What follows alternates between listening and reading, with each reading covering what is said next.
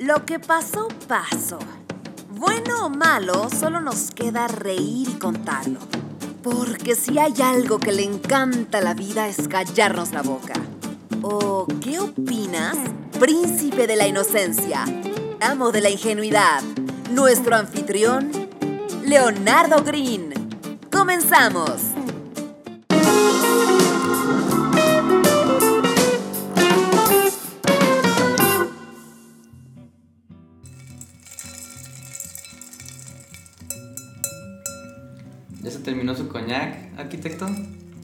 Casi, ya casi. Sean bienvenidos. En esta ocasión tenemos invitado a Micael Kreis, arquitecto y diseñador. Pueden seguir y encontrar su trabajo en sus redes sociales como Micael Kreis Studio en Instagram y Facebook. Arquitecto, ¿me podría usted decir a qué nicho se orienta más y sobre todo también presentarse? Hola, soy Micael Kreis, de, originario de Guadalajara. Vivo en el bosque. Soy un poco raro. Y me encanta estar aquí compartiendo con ustedes.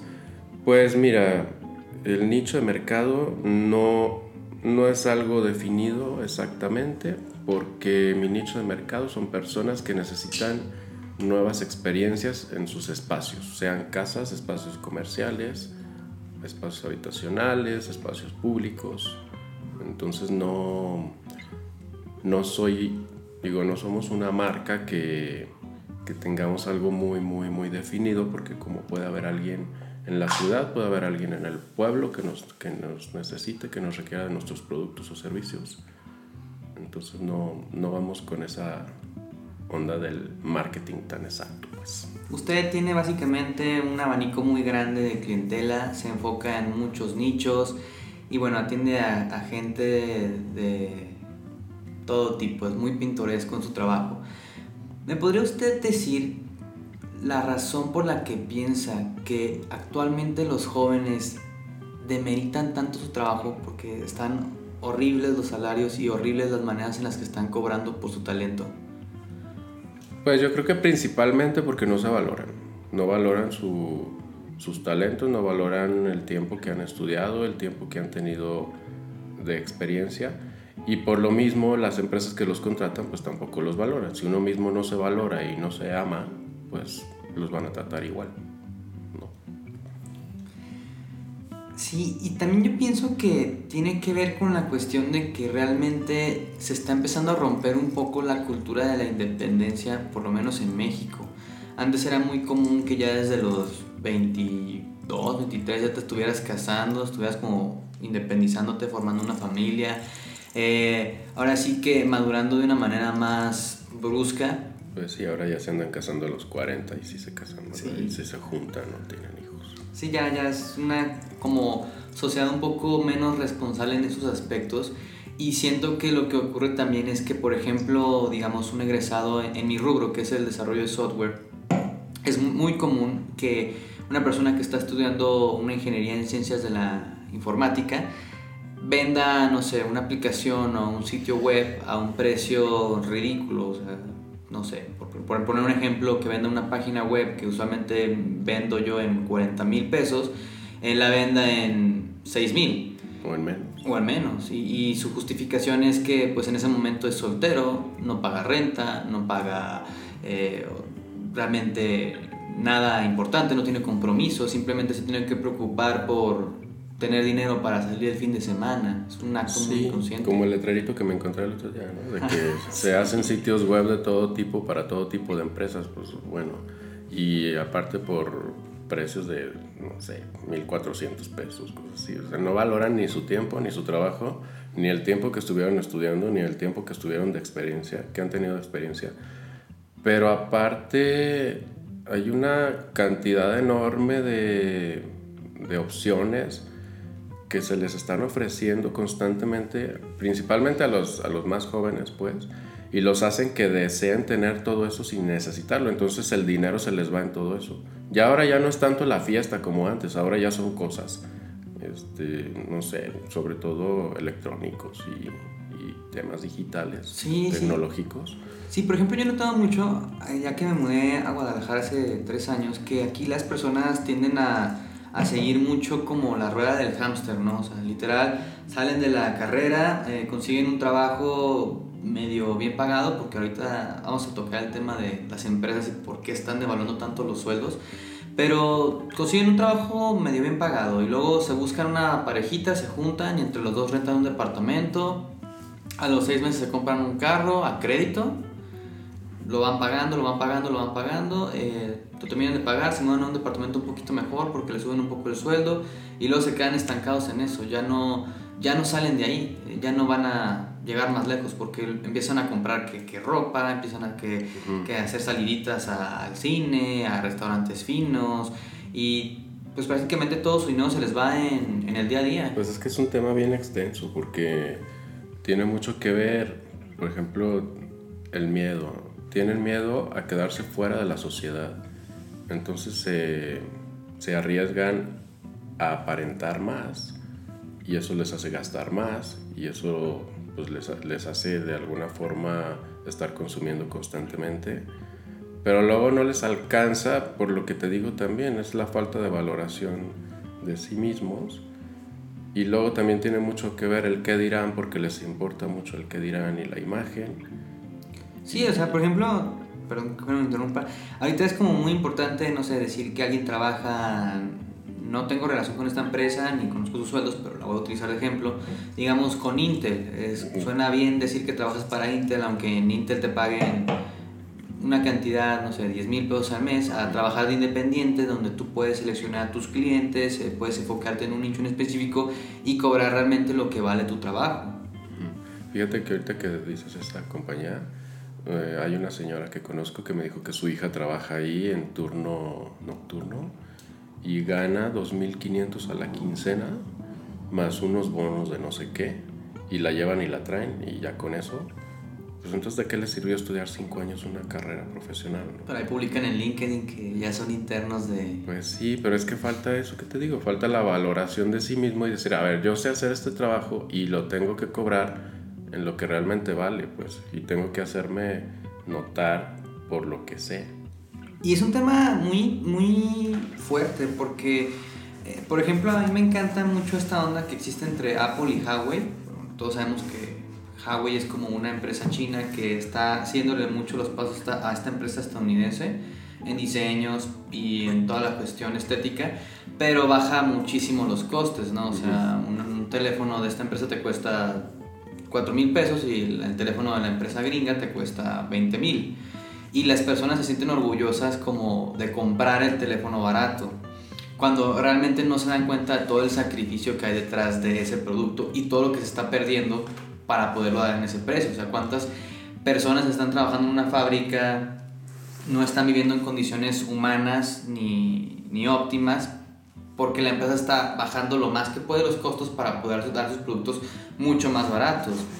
Entonces, lo mismo ocurre con todo lo que utilizamos. Eh, estamos viviendo en una sociedad donde nos hacen creer que entre menos pagues por algo de valor, eres más inteligente y eres mejor comprador o eres mejor visto. O sea, si llega una persona y me dice yo pagué por mi sitio web 5 mil pesos y tú me estás diciendo que tú cobras 40, yo me siento más inteligente. Claro, el sitio web está hecho con las patas, pero se siente más inteligente y van a empezar a tratar de, regatearme, de reducirme el costo por no querer valorar eso. Me imagino que te pasa a ti lo mismo en la cuestión de arquitectura. Debe haber arquitectos que demeritan tanto su trabajo que dicen yo te hago un, el diseño de, de la estructura de tu casa por 3.500 pesos y la persona se siente inteligente y decir, ah, yo, yo pagué 3.500 pesos y ahí hay otra persona que está cobrando 20. No, de hecho hay gente que, híjole, se infravalora, yo no sé cómo se diga, que en un parque me encontré un cartoncito pegado en un árbol que decía, arquitecto fulanito, no te cobro el proyecto, solo te cobro un porcentaje de la obra.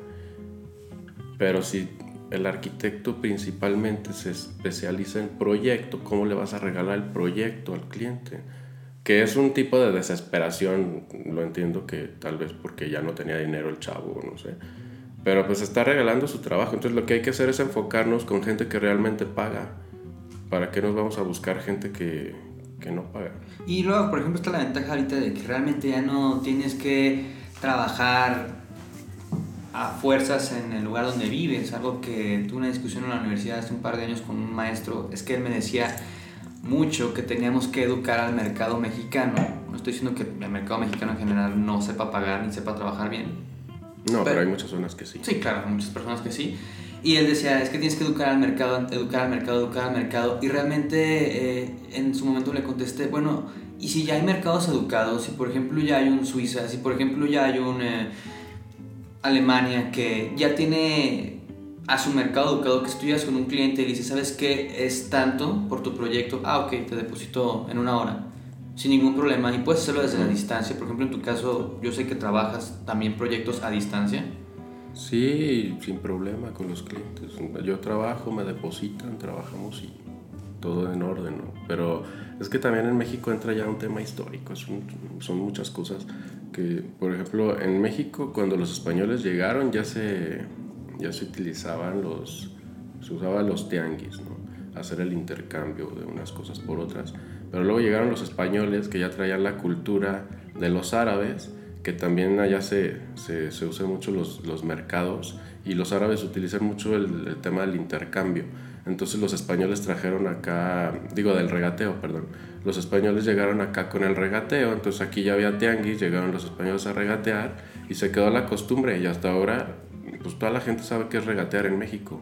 Tiene- hay gente, de hecho me comentaba un amigo que estaba muerto de la vergüenza porque su mamá fue a regatear a Liverpool unas sábanas, no sé qué. Oye, déjame Y decirte. finalmente logró el precio que ella quería, eso es lo peor. lo que te iba a decir, fíjate que de hecho Liverpool, eh, pocos lo saben, pero tienen un rango de negociación con los Exacto. clientes. Les permiten regatear los productos. Tengo varios amigos Y que... por si no saben, regatear. Ah, sí, por si no saben, te- tengo varios amigos que con la cuestión de las televisiones, eh, ellos marcan por teléfono, ni siquiera van a la tienda y, y preguntan por el inventario y hacen su regateo Sí, como subasta. ¿no? como subasta. Bueno, pues es una cuestión ya cultural arraigada, como tú dices, y realmente la universidad no se preocupa absolutamente nada por corregir esta situación. No hay clases que te enseñen de programación neurolingüística, no hay clases que te enseñen técnicas de venta, no hay clases ni siquiera que te pueda llegar un maestro y decir cuánto cuesta realmente mi trabajo, porque muchas veces hasta el maestro incluso demerita su trabajo. Es, es una cuestión muy fuerte.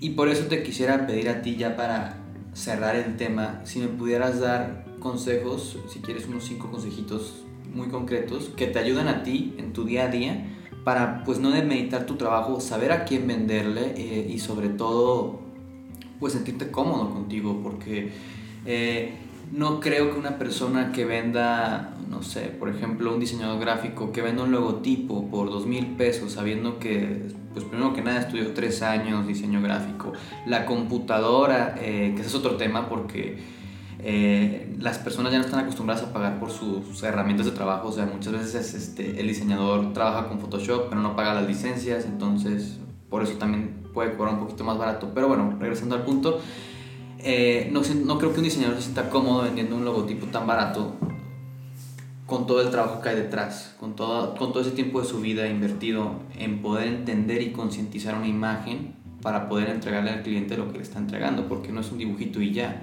Pues que ese es el problema, que no, no toman en cuenta todo lo que les ha costado. Eh, ellos creen que, que como ya estudiaron, es lo que yo más o menos percibo, ¿no? Que como ya estudiaron, pues van a, van a cobrar poco o mucho, lo que sea, pero no toman en cuenta todo el tiempo. Yo lo que les recomiendo es que le pongan un precio por hora a su trabajo. ¿Y cómo se le pone el precio por hora? Bueno, pues tomen en cuenta cuántos años han estudiado, cuántos años han practicado, cuántos cursos han tomado y vean cómo cobran otros y ya sobre eso más o menos saquen un estimado de, de su hora de trabajo. Fíjate que eso de cobrar por hora yo estoy en contra. Sí, porque... Ay, qué padre, ya va a empezar el debate. Ya voy a empezar el taxi. Qué bueno que no te terminaste el coñac. Yo estoy en contra en cobrar por hora porque no saben cobrar por hora. Pues no, no saben, no, saben ni cobrar ni por hora, ni por día, ni por nada. No, o sea, eh, pienso que es mucho mejor cobrar por proyecto. O sea, yo prefiero decirle a un cliente, ¿sabes qué? Eh, tú quieres una aplicación móvil, yo en mi cabeza ya sé exactamente cuánto tiempo me va a llevar a desarrollarla. Y sin embargo, le cobro una cantidad con la que me sienta cómodo y con la que yo pueda saber que si él me dice es que requiero tal corrección, aunque ya haya firmado contrato, aunque ya haya estipulado las características del producto, porque pues obviamente eh, en muchas ocasiones el cliente va a ser tu imagen directa ante el mundo, entonces el producto que tú le entregues y la publicidad que te haga del boca a boca va a decir mucho de tu trabajo. Entonces no te vas a poner el moño de, ah, quiero tal cambio en tal cosa y decirle, no, porque ya firmamos un contrato y te voy a cobrar más en esto. O sea... Pues sí, hay que incluir todo, ¿no? Sí, porque se me hace tonto, por ejemplo, digamos, eh, eh, crea una aplicación web y ahora quiero que tenga una sección donde puedas jugar Pac-Man y decirle, ah, no me la habías incluido, entonces te va a cobrar, no sé, dos mil pesos más. A mejor decirle, ¿sabes qué? Tu proyecto vale 50 mil, pero tú ya tienes contemplado qué va a pasar si, por ejemplo, te dice quiero 10 cambios, ya no le vas a decir te voy a cobrar tanto, tanto, tanto, tanto por cada cambio, porque tú ya lo incluiste dentro del presupuesto. Pero ¿sabes qué pasa? No, no es que esté en contra de lo que dices, pero es que depende de la actividad que vaya a vender, del proyecto que vaya a vender y de la actividad a la que se dedique el profesionista. Pues puedes cobrar por hora, por proyecto o por día. Ahí te la pongo así. ¿Tú cobras por hora o por proyecto? Pues depende. Porque si me dicen una asesoría, pues una asesoría no dura más de dos horas, Ah, entonces ok, yo ok, les ok. cobro por hora. Eh, eso Pero es si una- con un proyecto, pues depende también, yo más o menos estimo cuánto va a durar un proyecto en realizarlo y qué tipo de personas me van a apoyar, dibujantes, este, maquetistas, etcétera. Y yo todo eso lo, que, lo tengo que incluir. Que ahí sí, ah, es que eso es bien, bien importante. No toman en cuenta los gastos este, generales Sí, o- claro. o fijos, digamos. Tienen que tomar en cuenta si su proyecto, el- la realización de su proyecto va a durar, no sé, una semana o dos semanas, tienen que tomar en cuenta que tienen que comer. La comida se la tienen que cobrar al cliente.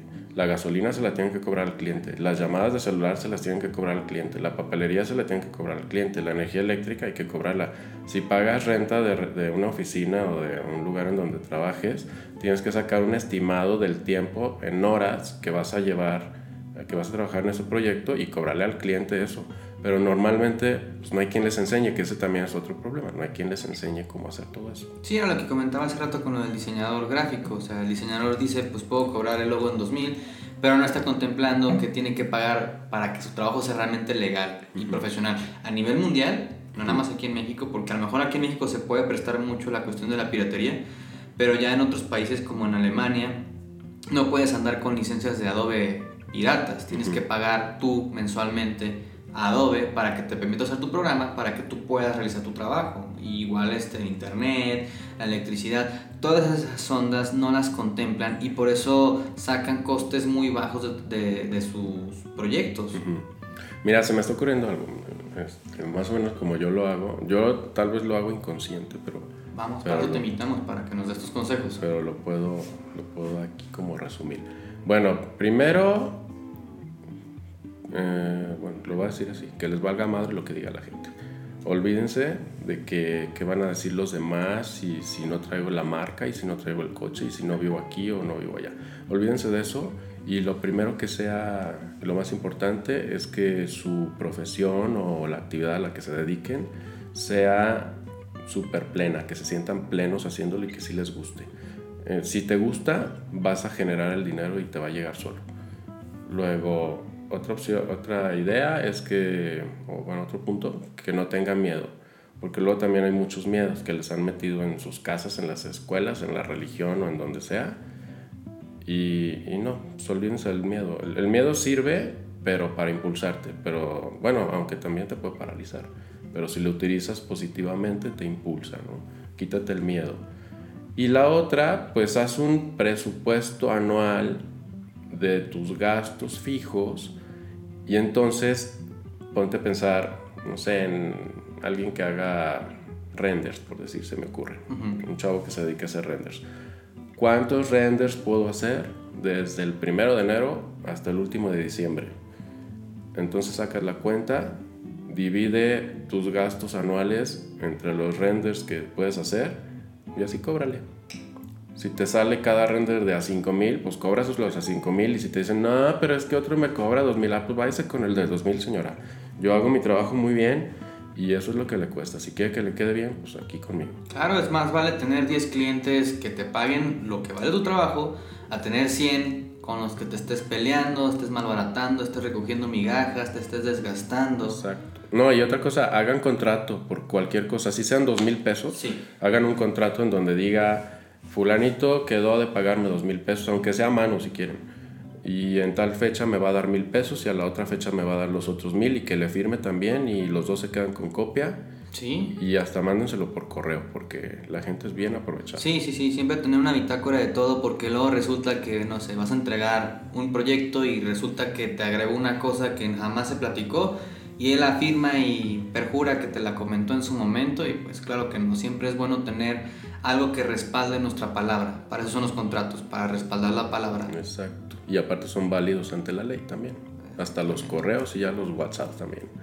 Y bueno, yo aprendí a trancas. No, no me, en la escuela no me enseñaron a, a, cómo cobrar. Me enseñaron mucho a administrar, me enseñaron a proyectar, a diseñar, a hacer mil cosas, pero a cobrar jamás me enseñaron.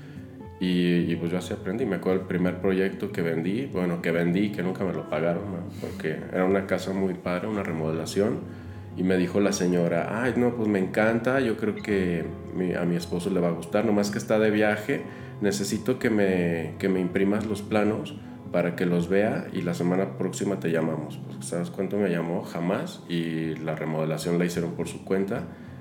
Y ya aprendí que no tengo que entregar ni un documento si no me dan dinero. Sí, efectivamente. Y mucha gente después me empezó a juzgar de interesado, de creído, de no sé qué. Pues sí, digan lo que quieran. El que tenga que pague y el que no, pues con la pena, ¿no? Y yo pienso que todos tenemos una historia similar. O sea, todo el mundo cuando va comenzando comete el error de entregar el trabajo antes de recibir el pago y se queda sin el pago y el cliente se queda con el trabajo.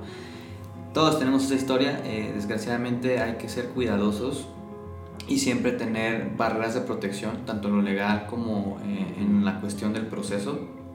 Y ya para finalizar y cerrar, lo que quisiera agregar a los consejos que tú nos estuviste dando es que no se pongan un límite de, de, salario, o sea, independientemente de que si pueden hacer 10 renders al año, está bien, pero el siguiente año busquen ampliar su cartera de clientes a un nicho más alto para que puedan cobrar un poco más y un poco más y un poco más, porque también se trata de eso, se trata de mejorar tu calidad de vida, se trata de no quedarte estancado y más con todo lo que está ocurriendo ahorita en el país, que la moneda se devalúa, que... Ay, pues el país siempre es la misma historia, desde mi bisabuela me decía, una vez que estábamos viendo unas noticias, ella ya tenía noventa y tantos años y, y, le digo, ¿cómo ves? Yo le decía abuelita, y, ¿cómo ves abuelita que el país está en crisis? Dicen, ay niño, desde que yo era niña está en crisis, tú sigue viviendo y ya. Las crisis siempre Así van a que existir. Siempre va a existir esto. Entonces, pues no se asusten, échenle ganas y acérquense a personas que los puedan apoyar, a, a, personas que no les recomiendo que se acerquen a personas del mismo giro porque los van a ver como competencia y no les van a dar consejos. Acérquense a personas que sean empresarios o emprendedores, pero con un giro diferente al suyo, pero aprendan y apliquen en el suyo. Claro, las técnicas de venta, las técnicas de negociación, tratar con los clientes, se pueden transmitir a cualquier negocio. Arquitecto, muchísimas gracias por habernos acompañado el día de hoy, por Ay, habernos regalado. pronto se acabó. Pues es que todavía tiene coñac, si quieres seguimos. no, muchísimas gracias Bueno, y cualquier este, otra ocasión en la que usted guste venir, ya sabe que es siempre recibido. Perfecto. Ahí escríbanme a las redes sociales si tienen dudas y todo. A mí me gusta mucho hablar de este Claro, tema. ¿nos podría dejar su correo? Sí, es, el, es micael arroba crazyindustries.com. Micael arroba crazyindustries.com. Cualquier duda, ya saben, nos va a dar asesoría gratuita. Sí, no los cobro. Sale, Gracias. pues. Bye. Bye.